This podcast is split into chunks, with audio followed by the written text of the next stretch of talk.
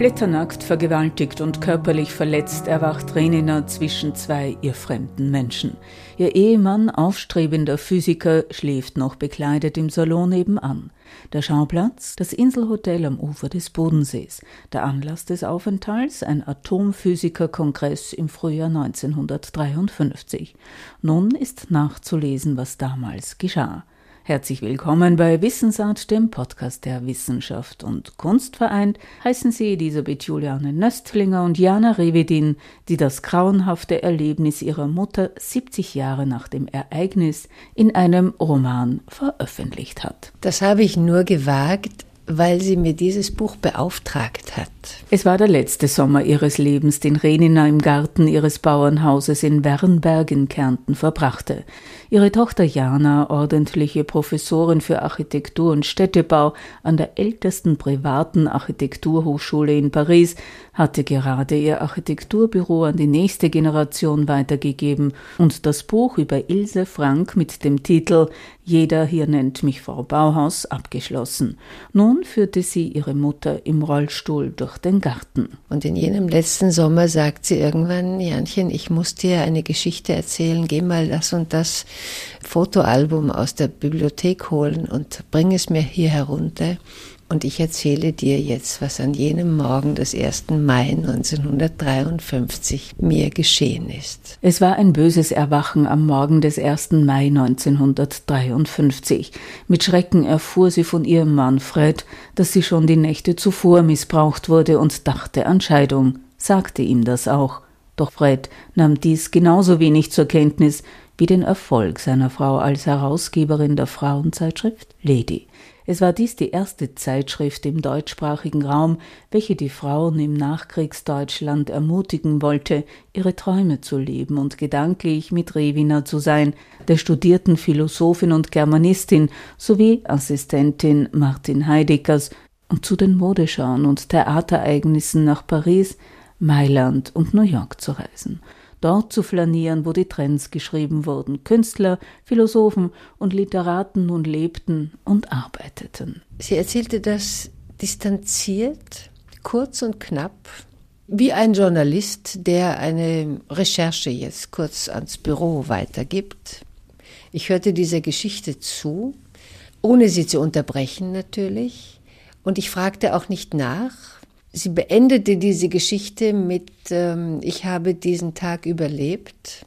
An einem Tag überstürzen sich die Ereignisse. Sie muss entscheiden, sich von diesem erst seit einem Jahr mit ihr verheirateten Mann scheiden zu lassen. Das ist in 1953 eine sozusagen Selbstmorderklärung und sie weiß, dass vielleicht ihre Mutter nicht unbedingt einverstanden sein wird mit dieser Entscheidung, aber sie wagt es, sie steht den ganzen Tag durch, sie findet auch Menschen, die sie stützen. Und am Abend leider trifft sie diesen Mann doch noch einmal. Und es entsteht ein zweites Streitgespräch. Und da wird er nicht nur sexuell übergriffig, was kein Richter je als Untat angesehen hätte, weil man musste seinen Männern untertan sein, sondern er wird sie schlagen und das wird eine große Konsequenz haben. Sie stirbt fast an diesem Sturz. Und da sagt sie, diesen Tag habe ich überlebt und ich bitte dich, dass du diese Geschichte aufschreibst. Unter dem Titel Der Frühling ist in den Bäumen hat Jana Revidin im Aufbauverlag die Geschichte ihrer Mutter veröffentlicht. Es ist die Geschichte über Renina und den Physiker Fred, einen Neffen von Marlene Dietrich, mit dem sie ein Jahr lang verheiratet war. Ein Jahr der seelischen Demütigungen für eine junge Frau aus bestem Haus. Der Vater, ein Veterinär, züchtete die Pferde der preußischen Kavallerie, die Mutter, eine Unternehmerin, förderte das Bauhaus und unterstützte mit eigenem Vermögen die ersten demokratischen Wohnbaugesellschaften Berlins und Magdeburgs. Dieses Frauenbild hat die Renina, die ihren Namen einer Abkürzung von Anna Karenina verdankt, auch in der Zeit nach dem Zweiten Weltkrieg vor Augen. Es war die Zeit, in der Frauen zurück an den Herd gedrängt wurden, keine Rechte hatten, für alles, was sie taten und wollten, ihren Mann um Erlaubnis bitten mussten. Woher stammte in dieser Zeit der entrechteten Frau für Jana Revedins Mutter die Vorstellungskraft für das Rollenbild einer emanzipierten Frau? Oh, die hatte sie bei uns, in Deutschland zumindest, aus den revolutionären Jahren der Weimarer Republik. Wir haben 1918 nach dem Verlust äh, des Krieges unseren Kaiser nach Hause geschickt und wir haben eine Republik gegründet und die hatte gleichwertige, integrative und liberale Grundregeln. Frauen von dort an durften jedes Studium belegen. Frauen von dort an durften jedes Handwerk lernen, sollten sogar jedes Handwerk lernen. Eine Frau wurde nicht mehr wie ein Dekorationsstück oder eine Serviererin im Haushalt gesehen, sondern sie wurde dazu gefördert, eine aktive Rolle in der Gesellschaft zu übernehmen, eine politische Rolle, eine, eine natürlich auch karitative Rolle, eine Führungsrolle. Und in relativ kurzer Zeit nach dem Ersten Weltkrieg wuchs auch in den Männern ein Bewusstsein, dass Frauen eben nicht nur ja, im Haushalt äh, zu beschäftigen und zu verstecken sind, sondern dass sie aktive Hilfe in der Gesellschaft sein konnten und ebenbürtig mit ihnen arbeiten. Und dieses Rollenbild vertritt meine Großmutter, die die Weimarer Republik mit gefördert hat und als, als große Unternehmerin damals auch das Bauhaus mitfinanziert hat, die ersten Wohnbaugesellschaften. Und nach diesem Vorbild kann meine Mutter leben und sich auch in diesen ja, wieder finsteren, fast mittelalterlichen 50er Jahren nach dem Zweiten Weltkrieg sagen, wir haben doch diese Vorbilder, die leben ja auch noch. Also die, die den Krieg überlebt haben, die Frauen sind jetzt so alt wie ich bin, Mitte 50, Ende 50, Mitte 60, 70. Die sind ja noch da und die können uns ja wieder zu diesem Frauenbild führen. Und das bestärkt sie diese Lady zu gründen. Nun war sie Assistentin Martin Heideckers, einer der umstrittensten Philosophen dieser Zeit. Sie ist aber dann in den Journalismus gegangen. Was war das für eine Entscheidung? Das hat die akademische Welt ihr ganz schwarz angestrichen. Eine begabte Philosophin, die doch auf Hannah Arendts Spuren sozusagen noch in die, in die Welt der aktiven Philosophie wandert und die auch versuchte, 53 erscheint Bauen, Wohnen, Denken. Von Heidegger wird sein Text, der ihn rehabilitiert von diesem doch bedrängenden, dieser bedrängenden Nationalsozialismus Nähe. Diesen Text verfasst sie mit ihm und sie wird weder genannt noch erwähnt, geschweige denn bedankt. Und da sagt sie sich, will ich in diesem Schattendasein leben, unter diesen Göttermännern. Heidegger war genauso ein Narzisst wie ihr Mann, den sie sich aussucht. Will ich das oder finde ich einen eigenen Weg, vielleicht abseits der akademischen Pfade, die eben doch noch sehr, vor allem in der Philosophie, in der Germanistik, in der, in der beginnenden Soziologie, sehr männergeprägt waren. Nur Walter Gropius hatte das Bauhaus den Frauen geöffnet. Eine der wenigen großen revolutionären Aktionen der Weimarer Republik. In dem Moment eröffnet ihr ihr Vater, der einen kleinen Verlag von Null im südlichsten Teil der Bundesrepublik in Konstanz gegründet hatte. Dorthin waren meine Großeltern geflohen, verfolgt von den Nazis.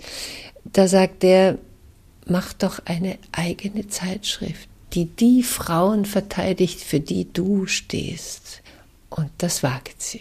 Trotz des Vermögensverlustes der Familie in Berlin-Dahlem wuchs Jana Revidins Mutter in einem elitären Umfeld auf. Früh lernte sie reiten, durfte studieren, wurde unter gebildeten, distinguierten Menschen erwachsen. Ein Privileg in der damaligen Zeit. Das sollte bei all der Bewunderung für ihren Mut, sich scheiden zu lassen, nicht vergessen werden. Unterstützung erfuhr sie dabei auch von Marlene Dietrich, die eine umstrittene Persönlichkeit in Deutschland war. Auch Marlene Dietrich hat sich einer Gesellschaft abgewandt, die sich entwickelte, als die Weimarer Republik scheitert und 1933 ein Oberösterreicher gewählt wird, um äh, dieses Deutsche Reich oder diese Deutsche Republik zu führen.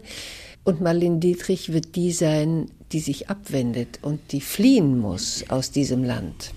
Die UFA machte ganz andere Filme. Da hätte eine Marlene Dietrich nicht hineingepasst und auch eine Greta Garbo hat dort nicht hineingepasst.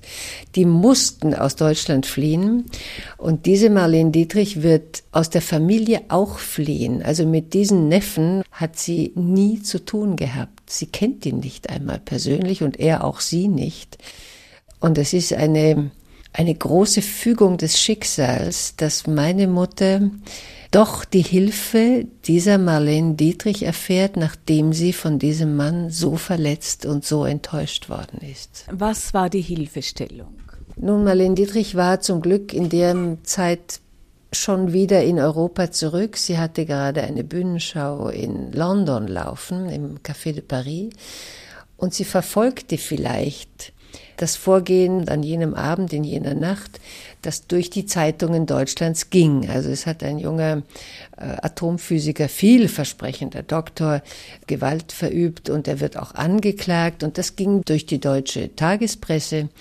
Anscheinend hat sie das gelesen, vielleicht tauchte dieser Nachname Dietrich auf und sie hat sich dann gesagt, ich muss einen Leserbrief schreiben. Sie schreibt, Gewalt ist strafbar.